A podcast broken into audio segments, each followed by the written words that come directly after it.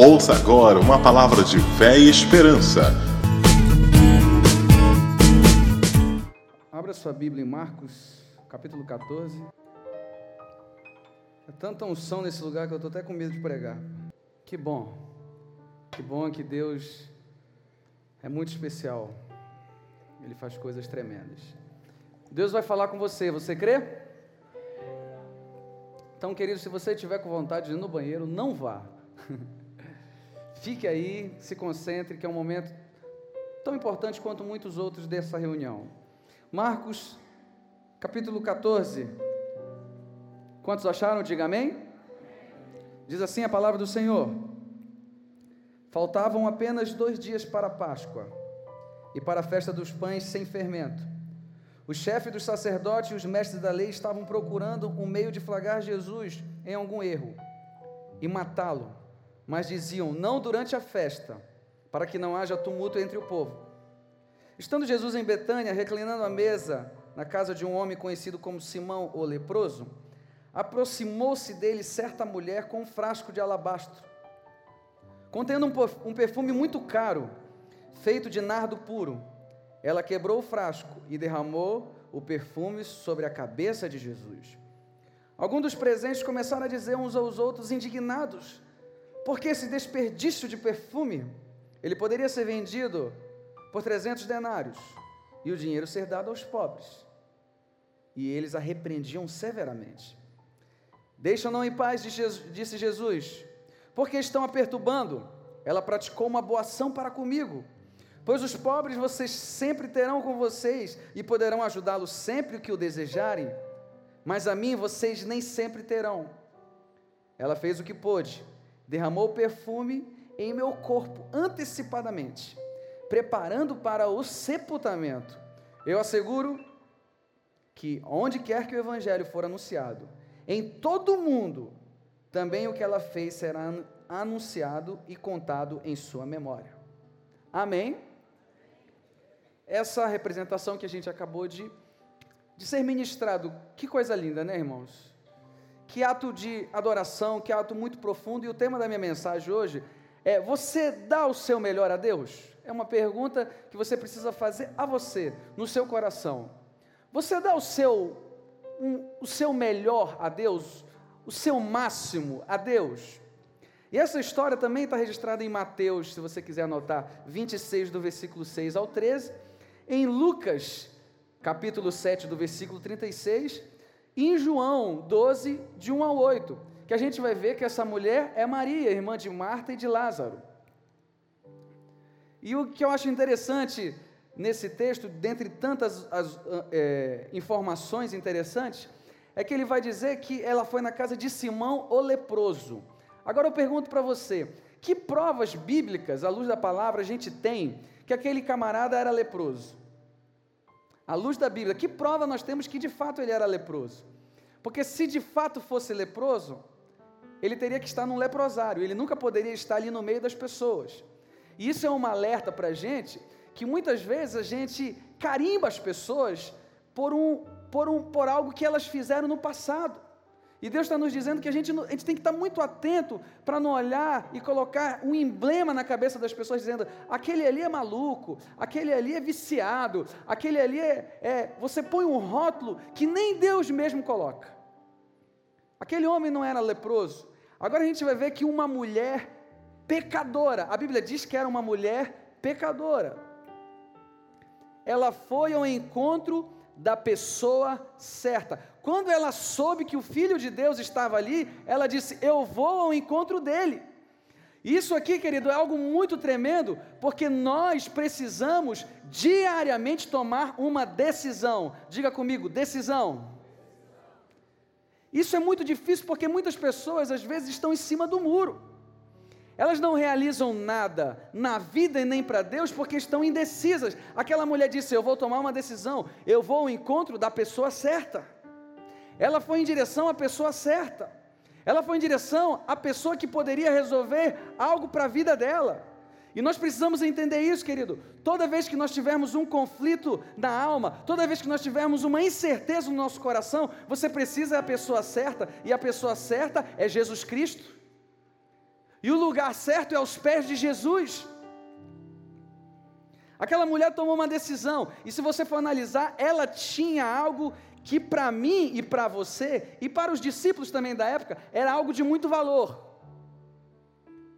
E na quarta-feira passada eu falei sobre o enriquecimento, a verdadeira riqueza, e, e, e, compartilhando essa palavra, você vai ver que o que era de muito valor para ela se perdeu diante de algo que ela tinha encontrado de mais valor ainda. Você entende que quando tudo que a gente tem, a gente se encontra com o nosso verdadeiro Deus, com Jesus Cristo, ele perde o valor? O que aquela mulher tinha, para ela era algo de muito valor. Mas sabe o que a Bíblia diz lá em Mateus 13, 44? Que o reino dos céus é comparado a um homem que achou um tesouro em uma terra. E sabe o que ele fez? Ele escondeu o tesouro, não é isso que diz a Bíblia? E foi vendeu tudo que tinha para comprar aquele porção de terra onde estava o quê? Aquele tesouro. Olha o que a Bíblia diz, ele vendeu tudo o que tinha, e aqui a gente aprende que tudo que ele tinha se tornou nada diante daquele tesouro que ele tinha escondido, e a Bíblia está dizendo que o reino do céu é assim. E olha só que coisa interessante: tudo que aquela mulher tinha de valor diante de Deus perdeu valor. Você entende, querido, que aquilo que é muito valoroso para você, que aquilo que talvez você é tão apegado, diante de Deus não vale nada. Sabe por quê? Porque Ele tem toda a riqueza que a gente precisa. Ele tem toda a riqueza. E hoje Deus está falando para você, você precisa tomar uma decisão. Decisão de quê? Uma decisão de servir mais a Deus, de ser mais intenso para Ele, de buscar Ele mais em oração, de buscar Ele mais profundamente na palavra. Porque as maiores riquezas, elas estão no céu.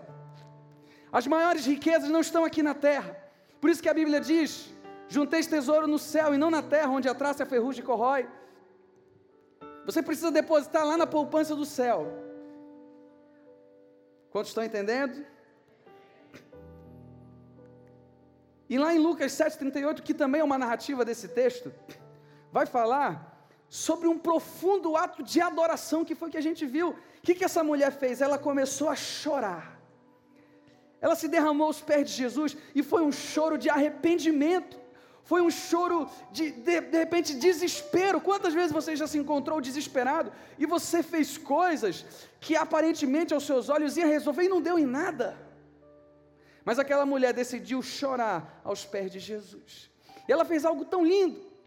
Ela chorou e as suas lágrimas regavam os pés de Jesus e ela enxugou com os seus cabelos. E olha só, o cabelo da mulher naquela época não podia ser exposto, era uma questão de honra, ela correu riscos. Você entende, querido, que adoração, às vezes também implica nisso, numa entrega total.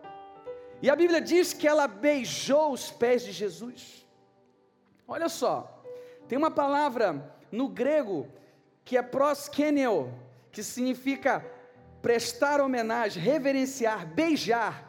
É uma das muitas palavras usadas para adoração. E aqui, eu venho, aqui vem algo muito importante para a gente entender: que a adoração não é um momento de música na igreja somente, adoração é uma entrega total de vida. E aquela mulher foi um exemplo de adoração, porque ela se entregou totalmente. Às vezes a gente acha que a adoração é o momento de estar no altar, é o momento onde os músicos vão. É, apresentar uma performance musical, não, por trás de tudo isso também existe um preço a se pagar de oração, um preço de, de comunhão com Deus. E aquela mulher, ela se entregou totalmente. E eu quero dizer uma coisa para você: aquele ato daquela mulher, ele não foi um ato natural, ele foi um ato espiritual. Sabe por que foi um ato espiritual? Em João 4, 23 e 24 vai dizer: que importa que os verdadeiros adoradores o adorem quê? Em espírito e em verdade. Aquele ato daquela mulher foi espiritual. E sabe o que a Bíblia vai dizer em 1 Coríntios 2,14? Você pode anotar, pode anotar no seu iPhone. Quem não tem o Espírito não aceita as coisas que vêm do Espírito de Deus, pois eles são loucura e não são capazes de entender, porque elas são discernidas espiritualmente. Você entende? Quando eu falo de espiritual, eu não estou falando de um estereótipo, eu não estou falando de uma performance da pessoa que quer mostrar que é espiritual. Eu estou falando de muito mais profundo que isso, de uma pessoa que tem uma vida com Deus, de verdade, de caráter, de personalidade transformada por Deus.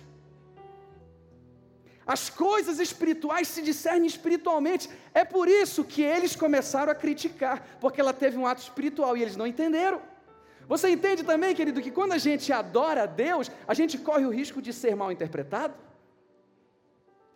Porque é feito espiritualmente. Não existe adoração no campo natural.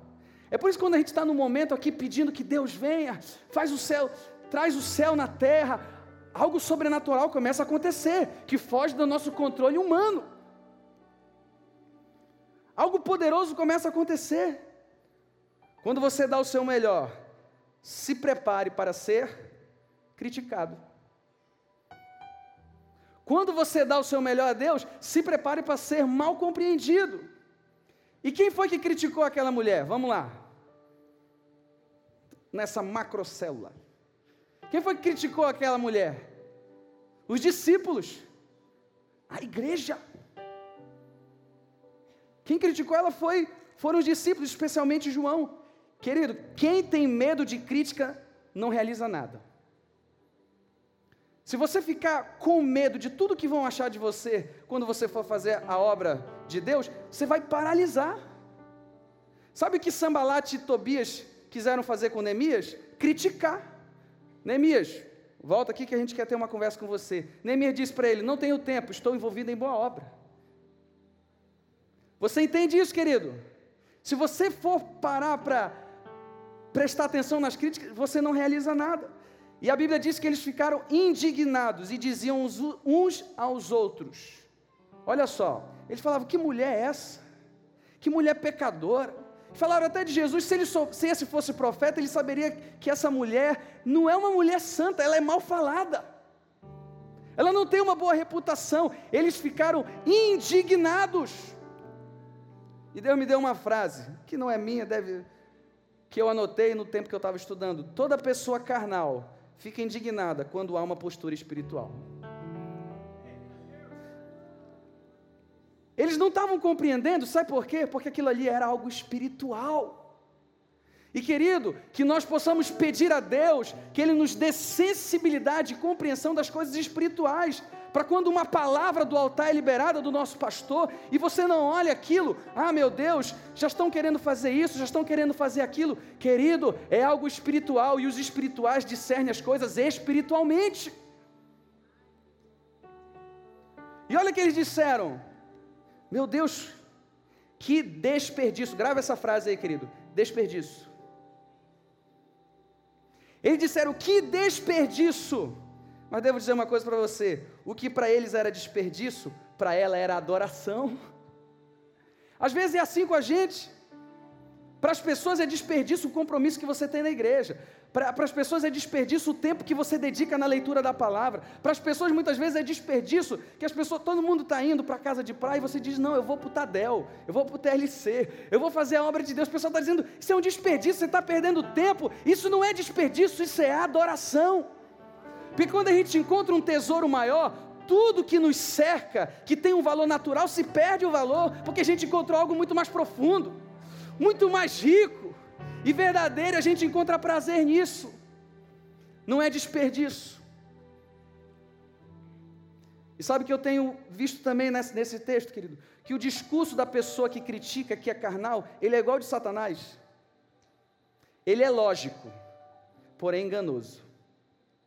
O discurso de quem não entende as coisas espirituais tem muita lógica. Sabe por quê? Olha o que eles disseram. Espe e você pode depois ver na, na sua Bíblia, em João 12, do 1 a 8, você vai ver que especificamente Judas, a Bíblia está dizendo, por que não pegou isso e vendeu, deu a quem? Aos pobres. Deixa eu dizer uma coisa para você: é bonito dar as coisas aos pobres? É ou não é? É, espiritu é, é, é parece espiritual? Amém. Porém é enganoso. Eles não estavam nem aí para os pobres. A Bíblia vai dizer que ele era ladrão. Ele pegava, ele queria uma oportunidade para pegar o dinheiro da bolsa. O discurso de alguém carnal é igual de Satanás.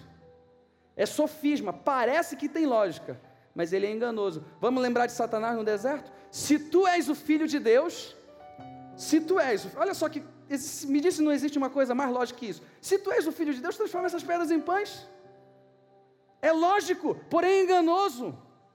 Se tu és o filho de Deus, te joga daqui, porque está escrito, rapaz, usa até a Bíblia para poder enganar. Mas também está escrito: não tentarás o Senhor teu Deus. Olha que Satanás falou lá no jardim do Éden para Eva: é certo que não morrereis, porque da, do dia que você comer desse fruto, vocês serão conhecedores do bem e do mal. Ele falou alguma mentira? Não, ele falou algo lógico, mas era enganoso. Cuidado com aquilo que é lógico, que pode destruir a tua vida. Era lógico vender tudo e dar para os pobres, que ato de nobreza. Jesus não está criticando o ato da gente ter generosidade com as pessoas, mas ele disse: essa mulher fez uma obra para mim. E a adoração, ela se discerne no espírito, é espiritualmente. Você está entendendo? Diga amém.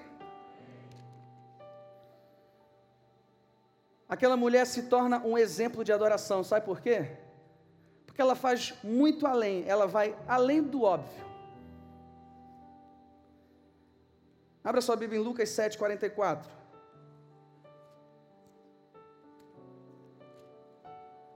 Eu quero ler com você para que você tenha uma compreensão maior. É o mesmo texto, tá? é a é mesma história. Em seguida virou-se para a mulher e disse a Simão: Vê esta mulher? Entrei à sua casa, mas você não me deu água para lavar os pés. Ela, porém, molhou os meus pés com suas lágrimas e enxugou com seus cabelos. Você não me saudou com um beijo, mas esta mulher, desde que entrei aqui, não parou de beijar os meus pés. Você não ungiu a minha cabeça com óleo, mas ela derramou perfume nos meus pés. Sabe a diferença entre aquela mulher e os discípulos? Foi a atitude. Você já percebeu que muitas vezes a gente está orando para Deus, dizendo: Deus, faz algo na minha vida, faz uma revolução. Eu imagino que Deus está lá de cima dizendo assim: faça você. Porque você não move uma palha. Aquela mulher teve uma atitude. Ele disse assim: Você, desde a hora que eu cheguei, você não molhou os meus pés. Ela, desde que eu cheguei, ela molhou seus pés molhou os meus pés com as suas lágrimas e enxugou com os seus cabelos. Você entende que ela fez mais do que ele esperava? Um ato de adoração é assim, é além. Você não ungiu o meu corpo, ela, porém, quebrou um vaso e ungiu todo o meu corpo. Tem uma atitude para com Deus, além do óbvio, além da, da, da, do normal. Ah, mas eu nunca, eu nunca fiz algo tão assim extraordinário para Deus, então faça, você está esperando o quê? Você quer ter experiências profundas com Deus? Você precisa de uma palavra: atitude. Você está na igreja batista, atitude? Então tenha uma atitude, uma atitude de fazer algo diferente. Recentemente nós fizemos no ministério 40 dias de jejum e a gente desafiou algumas pessoas a jejuar é, 24 horas e foi muito legal, porque nunca ninguém, as pessoas não tinham jejuado 24 horas, e depois a gente fez 48 horas de jejum. Eu estou contando agora para você porque a gente não pode divulgar que tem jejum, né? Você não pode bater um selfie e dizer partiu o jejum, né? É segredo, é segredo. Estou falando para você porque a gente já fez. Mas o que eu estou falando para você? Você faz algo diferente, você experimenta algo diferente. Aquela mulher foi exemplo de adoração porque ela foi além do óbvio. Deus está requerendo de você uma atitude, amém? A gente precisa parar, querido, de dar desculpas para o nosso insucesso. Você percebeu que a gente se esconde através? Não, mas isso não acontece porque é assim, assim, assim. Na minha vida isso não acontece porque o meu pai é pobre. Eu já vi muita gente falando isso, não, porque a minha família é pobre, porque a minha igreja é assim, porque a minha igreja é assada. Querido, não dê desculpa, tenha uma atitude. Deus está dizendo hoje: tenha uma atitude, tome uma decisão. Ah, mas o meu filho é assim, ele tem agido assim. Que tal se você tomar uma atitude de dobrar os joelhos e clamar todos os dias pelo teu filho? Naquele que pode fazer toda a diferença. Eu queria enumerar com vocês algumas características de quando a gente dá o nosso melhor e por que aquela mulher deu o seu melhor. E a primeira característica de alguém que dá o seu melhor, essa mulher, ela fez sacrificialmente. Betânia era uma aldeia antiga da Judéia, uma, uma, uma aldeia pobre. O que, que você imagina que uma mulher que não tinha recursos poderia ter um perfume muito caro? Olha só, vamos analisar. E eu dizer uma coisa para você: esse perfume ele não se comprava em qualquer lugar, ele não vendia em Jerusalém. Esse perfume ele vinha do Himalaia, dos arbustos secos, em lombos de camelo, e ele era vendido grama por grama, gota a gota. Não era aquele perfume que vendia em qualquer loja como você compra aí.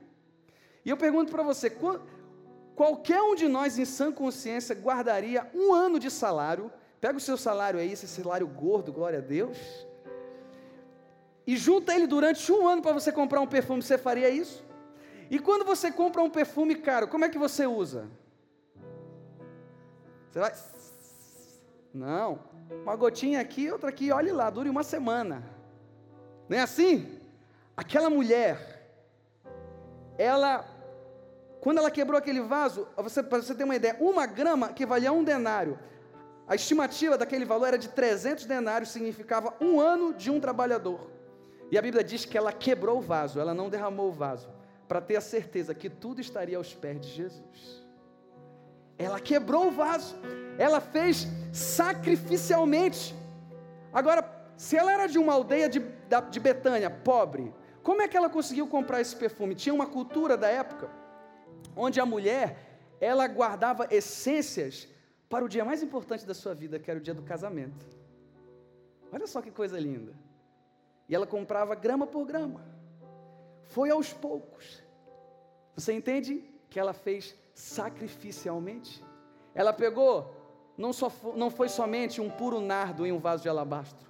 Ela derramou aos pés de Jesus todo o seu sonho, porque era o sonho da mulher, acho que até hoje, casar.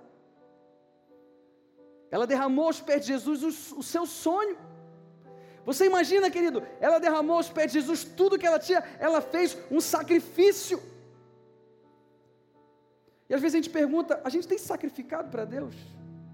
A gente dá tanta desculpa. Não, hoje eu não vou no culto porque está chovendo. Ah, não, hoje eu não vou para o culto porque está sol, então vou para a praia. Ah, eu não vou para o culto porque está jogando Botafogo e Fluminense. O cara não sabe nem torcer. Ah, eu não vou, eu não vou para o culto porque eu vou jogar Pokémon. Miserável, tu ainda está nessa. Achar Pokémon é fácil, né, irmão? Quero ver achar Filemon na Bíblia. A gente não se sacrifica. Tudo é uma desculpa. E existe uma frase muito bonita do pastor Paulo Mazzoni que eu falo e replico por muitos lugares que eu vou: não existe amor sem serviço, não existe serviço sem compromisso e não existe compromisso sem sacrifício. Aquela mulher se sacrificou. Será que nós temos nos sacrificados para o reino de Deus, para a obra de Deus? Será que a gente tem feito um sacrifício? Ou qualquer palavra que é direcionada a nós, a gente acha que a gente já está pressionado. A gente acha que, não, já, já é demais, porque quando a gente não ama, realmente tudo é peso. Quando a gente não ama, tudo é dificuldade. Mas quando a gente ama, querido, a gente faz o impossível. A Bíblia diz que Deus nos amou tanto que Ele se sacrificou, nós precisamos nos sacrificar. E eu lembro da história dos irmãos moráveis, que foram, um, um, foi um movimento que aconteceu muito lindo em onde eles fizeram 100 anos de orações ininterruptas, 24 horas.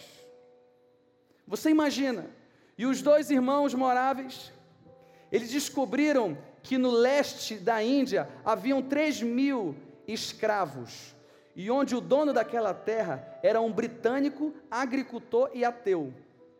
E eles pensaram, eles ardeu dentro do coração deles uma chama para levar o evangelho. Aí eles pensaram assim: Vamos falar para eles que nós vamos ser enviados como missionários. E sabe, chegou lá, sabe o que ele respondeu? Que notícia boa? Vocês não pisam aqui para falar dessa loucura. Para muitos de nós seria um ponto final. Para eles foi o início de uma história.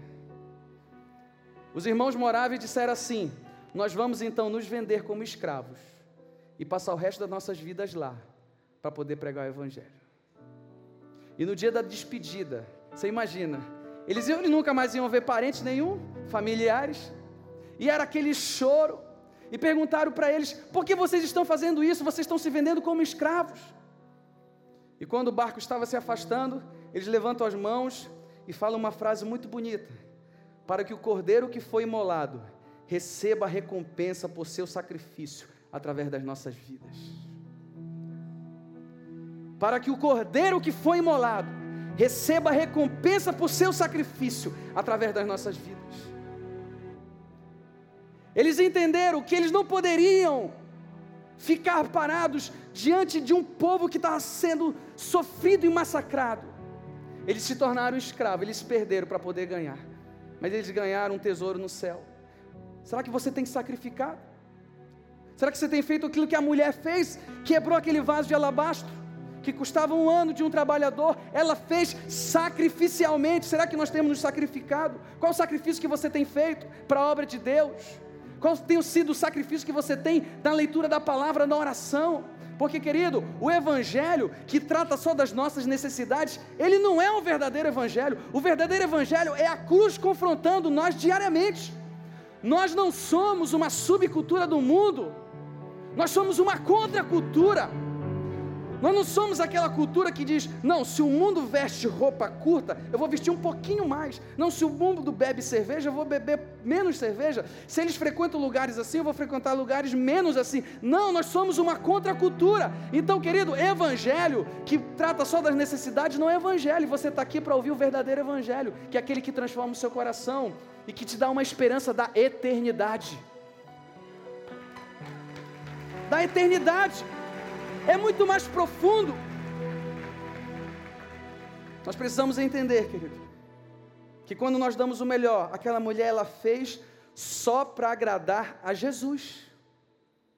Você imagina se ela quisesse, não, eu não vou entrar naquela casa, porque tem aqueles Zé Ruela ali que vão me criticar. Ela fez para agradar quem? A Jesus. Em Gálatas 1,10 você pode anotar, diz assim: Acaso busco eu a aprovação dos homens ou a de Deus? Ou estou tentando agradar homens? Se eu ainda estivesse procurando agradar homens, não seria servo de Cristo. Porque quando você está preocupado com o que as pessoas vão achar, você não agrada nem a Jesus. Porque o teu foco está na preocupação e não agradar Jesus. Eu amo meu pastor, o pastor Josué, não sei nem se ele está aí. Mas tudo que a gente faz na igreja não é para agradar o pastor Josué, é para agradar a Deus. Porque se fosse assim, nem ele ia querer, porque eu conheço. Não vamos cantar aquela música para agradar o pastor. Claro que às vezes quando a gente faz um, um agradozinho assim, né? Que ele gosta muito de algumas músicas, mas a gente não age em função, não vamos agradar o Biuan, vamos agradar o corpo diaconal tal. Querido, nós temos que agradar a Jesus. Aquela mulher fez somente para agradar a Jesus. Aí eu fico pensando nas pessoas que querem reconhecimento na igreja. Aquela uma história que o pastor José já falou aqui, que a irmã falou assim: "Pastor, eu vou sair da igreja, porque tantos anos eu trabalho e o senhor nunca me reconheceu". E a irmã fulana chega agora, você deu um elogio para ela de púlpito. Ele falou assim: "Me perdoa, eu não sabia que você fazia para mim". Nós temos que fazer para agradar a Jesus. Ela fez para agradar a Jesus. Algo muito bonito. Ela fez, sabe para quê? Ela fez no tempo certo. Ela fez no tempo certo. Isso aqui é muito profundo, querido. Quantos dias estava da Páscoa? Quantos dias? Vou dar uma dica para você. Dois dias. Imagina essa história. Jesus entrando em Jerusalém e as pessoas dizendo: Hosana, bendito que vem em nome do Senhor. E a Bíblia diz que depois ele vai e olha para Jerusalém e ele começa a chorar compulsivamente, porque Jerusalém perdeu o tempo da visitação, desprezou a presença do Mestre. Depois Jesus vai e não se fala mais com a multidão, ele começa a reunir com os discípulos no cenáculo. Ali no, no cenáculo ele começa a falar do perdão, do amor, da descida do Espírito Santo, e ele lava os pés dos discípulos, ele institui a Santa Ceia, e logo depois, sabe o que acontece? Ele vai e diz aos discípulos: Hoje vocês vão ser escandalizados, porque está escrito: Eu ferirei o pastor e as minhas ovelhas ficarão dispersas. Pedro olha para ele e diz assim: Senhor, eu vou contigo e, e serei morto, serei preso, eu, eu vou dar minha vida por você. Jesus olha para ele e diz: Pedro, em verdade te digo, antes que o galho cante, você vai me negar três vezes. Depois Jesus vai para onde? Para o Getsema, num lugar de prensa. E ele chama três dos discípulos. E ele vai dizer, naquela oração que ele diz: Senhor, se for possível, passa de mim esse cálice, toda feita seja, todavia seja feita a tua vontade. Ele estava numa oração de depressão. Jesus é preso, acusado de blasfêmia contra Deus e conspiração contra César. Ele é levado, levado ao pretório romano, onde ele é acusado e é condenado à morte de cruz. A Bíblia fala que na sexta-feira ele foi crucificado. Às nove horas ele foi colocado num madeiro. E às três da tarde ele disse: Está consumado. No sábado houve silêncio. E no domingo, sabe o que aconteceu? As mulheres chegaram para ungir a Jesus. Só que, quando elas, eles chegam lá, a pedra está removida. E o anjo diz assim: Por que vocês procuram entre os mortos aquele que está vivo? Ele ressuscitou. Sabe o que aquele anjo estava dizendo? Que o tempo de embalsamar passou, vocês perderam. E olha só que profético. Em Marcos, volta sua Bíblia em Marcos. Olha o que ele diz, olha o que ele diz no versículo 8. Ela derramou perfume em meu corpo, antecipadamente preparando para o sepultamento. Quando ele chegar, não era mais o tempo de ungir, porque o tempo passou. Aquela mulher fez no tempo certo. Sabe o que eu aprendo com isso, querido? Que, se, que tem coisas que se a gente não fizer hoje, a gente nunca mais faz. O tempo é agora. Diga carinhosamente para essa pessoa que está do seu lado: o tempo é hoje. O tempo é hoje. Porque tem coisas, querido, que se você não fizer hoje, depois vai ser tarde demais. O tempo é hoje de você dizer para aquela pessoa: Eu te amo. De você ligar para o seu pai, para sua mãe, para aquela pessoa que você não libera perdão, o tempo é hoje. O tempo é hoje. Aquela mulher fez no tempo certo. Foi profético, ela preparou para o sepultamento, porque quando chegaram para fazer, já tinha passado o tempo. O tempo é hoje de você pedir perdão a alguém.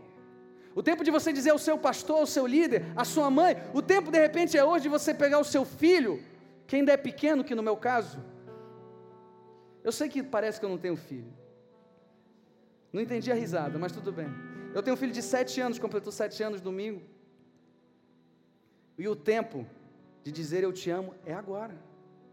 Sempre é. Mas por que eu vou esperar? Se eu posso fazer hoje.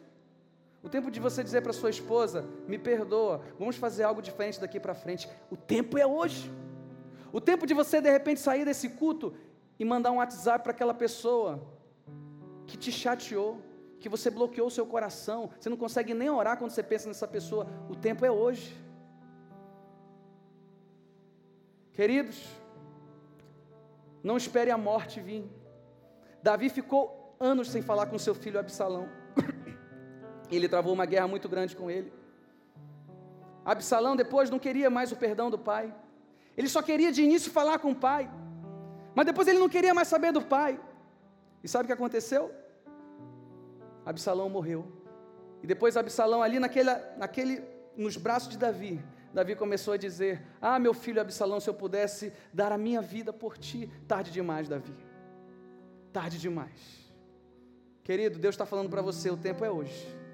Não deixe para amanhã. Não tenha procrastinação.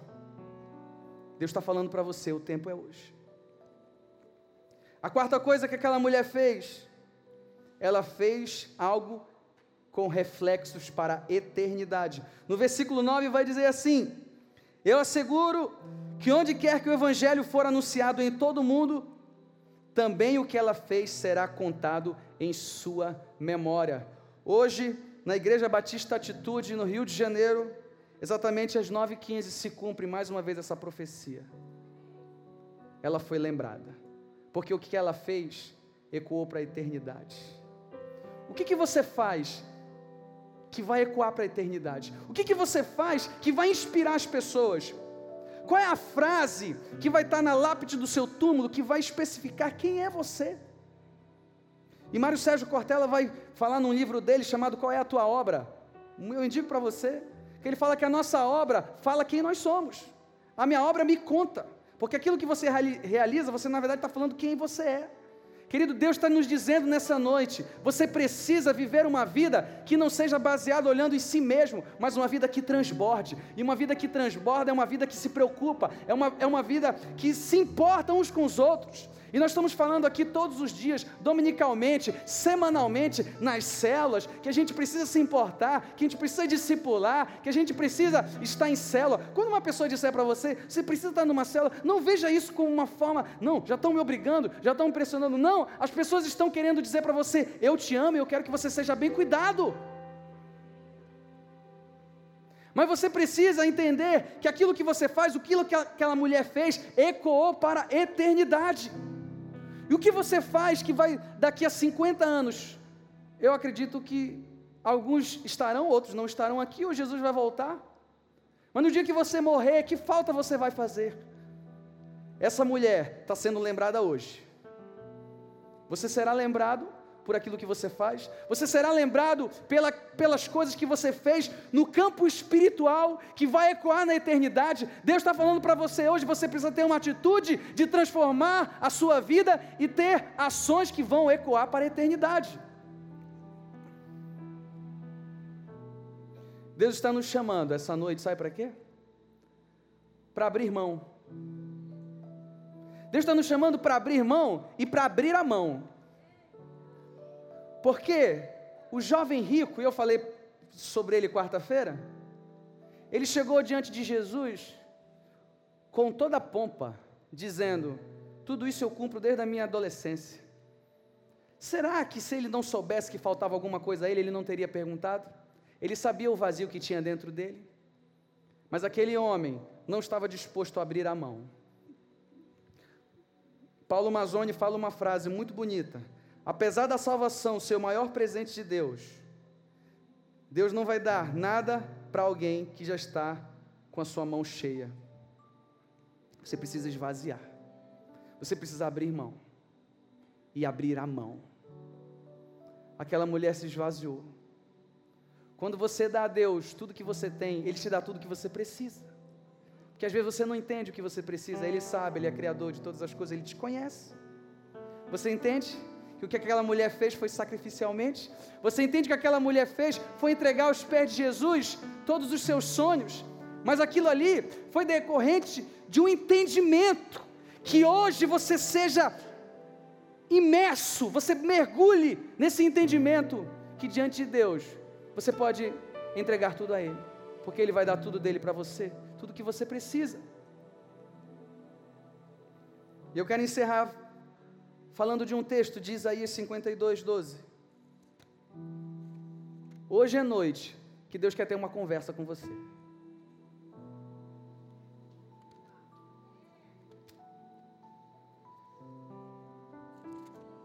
Isaías 52, 12 diz assim: Mas vocês não partirão apressadamente, nem sairão em fuga, pois o Senhor irá à frente de vocês o Deus de Israel será a sua retaguarda. Sabe o que a gente tem feito? Sabe o que a gente tem feito? A gente tem dito assim: Deus, eu vou abrir um negócio, vem aí para me ajudar, tá? Deus, eu vou gravar um negócio aqui, vem aí, me ajuda aí. Deus, eu vou realizar um negócio aqui. A gente está saindo apressadamente. E Ele não está dizendo isso, Ele não está dizendo para a gente fazer isso. Ele está dizendo ao contrário. Ele está dizendo: vocês não sairão apressadamente, nem sairão fuga, pois o Senhor irá à tua frente. Deus está dizendo hoje para você: deixa eu ir na frente, porque se eu for na frente eu vou te guiar. A questão é que a gente quer ir na frente e que Deus vai consertando todas as bobagens que a gente tem feito. Deus não tem compromisso com isso, apesar da sua misericórdia ser infinita, apesar de até nos nossos erros Ele ter um aprendizado para a gente, porque por causa da sua misericórdia por causa do seu amor que é infinito. Mas Deus está dizendo: pare de andar estressado, querendo resolver as coisas do seu jeito. Eu vou na tua frente, Salmo 23 diz: O Senhor é meu pastor, nada me faltará, Ele me guiará em pastos verdejantes, deixa Ele te guiar. E aqui ele fala de três coisas: do presente, do futuro e do passado. Ele diz: Hoje eu te digo, você não vai sair apressadamente, não faça isso. Eu irei na tua frente, o teu futuro está garantido. Você não sabe o que vai acontecer, mas está garantido se ele for na tua frente. E ele diz assim: O Senhor teu Deus, aí ele fala do teu passado, será a tua retaguarda. Sabe o que eu aprendo com esse texto? Que o nosso passado, ele cuida. Que o nosso passado, ele não lembra mais. Porque quando a gente decide que ele vai nos levar para o futuro, o passado ele nos perdoa. O diabo não tem poder de te acusar. Ele não tem poder de dizer, mas aquilo que você fez foi assim, foi assado. Não, o teu passado será o Senhor, ele será a tua retaguarda. Mas você precisa fazer nessa noite. Decidir. Fazer como aquela mulher, entregar tudo aos pés de Jesus. E que Ele vá na frente. Que Ele assuma o controle. Porque quando Ele está no controle, tudo vai bem. Quantos desejam isso sobre a sua vida? Decida dar o seu melhor, renunciando a tudo para seguir a Jesus. Eu quero convidar você a ficar de pé no seu lugar. Raíli, vamos cantar de novo aquela música? E hoje Deus marcou um encontro com você, você crê nisso? Que muitas coisas na sua vida estão bloqueadas e elas precisam desbloquear. Aquela mulher decidiu. Você precisa tomar uma decisão hoje. Feche os teus olhos. Feche os teus olhos. Eu quero fazer duas orações nessa noite. A primeira é: você que veio aqui nessa noite, que ainda não conhece esse Jesus tão lindo que a gente falou aqui, de tantos ensinamentos bons, de tantas coisas boas. Você não, não conhece Jesus como Senhor e Salvador da sua vida? Você percebe que tem um vazio lá dentro de você que precisa ser preenchido. Eu quero que você, no seu coração, ninguém precisa ouvir, faça uma oração. E a oração é essa: Feche teus olhos e ore no teu interior, ninguém precisa ouvir. Jesus, eu reconheço que sou pecador, que preciso de ti. Eu reconheço que eu preciso que o Senhor venha reinar na minha vida. Perdoa os meus pecados. Eu me arrependo e entrego a minha vida a ti como Senhor e Salvador. Em nome de Jesus, amém. A igreja ainda com os olhos fechados. Se você fez essa oração hoje pela primeira vez, decidindo entregar sua vida a Jesus, porque quando Jesus vai na frente, tudo vai bem para você. Eu não estou dizendo para você que tudo agora vai ser um mar de rosa, mas uma coisa eu te garanto: se Ele for na tua frente, tudo vai dar certo. Eu não estou garantindo que vai ser um mar de rosas, mas eu estou garantindo que tudo vai dar certo, porque a Bíblia diz que todas as coisas cooperam para o bem daqueles que amam a Deus. Se você hoje fez essa oração, se rendendo aos pés de Jesus, eu queria que você levantasse uma das suas mãos, que eu quero orar por você. Existe alguém entre nós que, que quer entregar sua vida a Jesus? Se existe alguém, Deus abençoe, meu amado. Deus abençoe a sua vida. Existe mais alguém que hoje, que Deus abençoe, meu amado, a sua vida? Há alguém mais entre nós que hoje decidiu no seu coração entregar sua vida a Jesus? Você pode dar um sinal das suas mãos que nós vamos ter uma equipe aqui para orar por você. Enquanto a gente está cantando essa canção, eu quero fazer outro tipo de oração. Eu queria chamar os pastores aqui para estar aqui na frente. Você que levantou as mãos, recebendo Jesus, eu quero convidar você gentilmente vir aqui na frente. Eu quero orar por você, vai ter uma equipe pastoral. Mas outra oração que eu quero fazer é que hoje você tome uma decisão de entregar o seu melhor a Deus. Você diz: o que eu fiz até hoje foi medíocre, o que eu fiz hoje foi resto.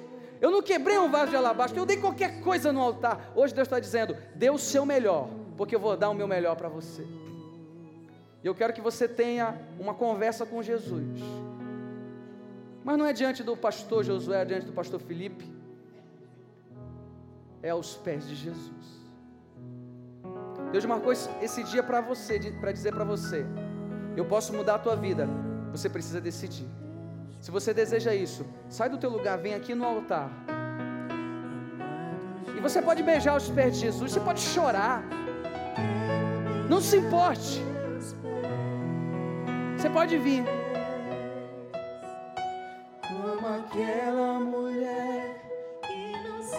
É o teu momento de, de Jesus.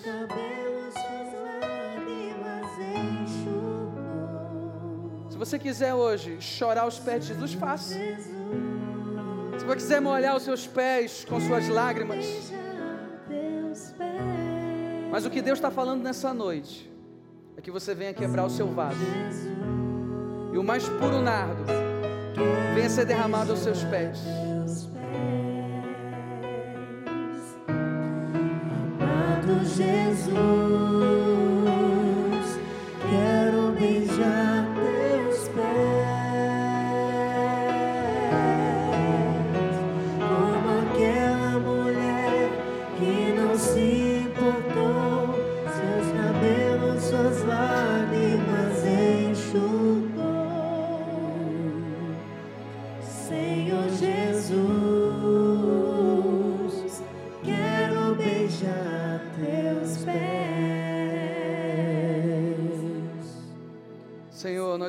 aqui nessa noite.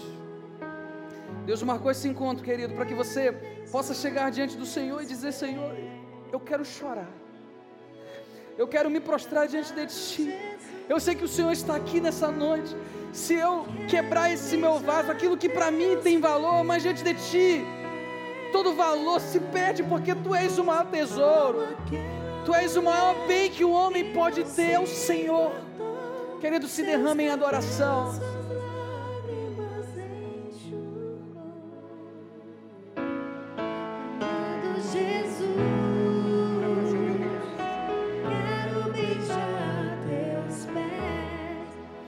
Que você levantasse as suas mãos e dissesse isso para Ele. e sacrificar aquilo que me custar, tu inclinarás os teus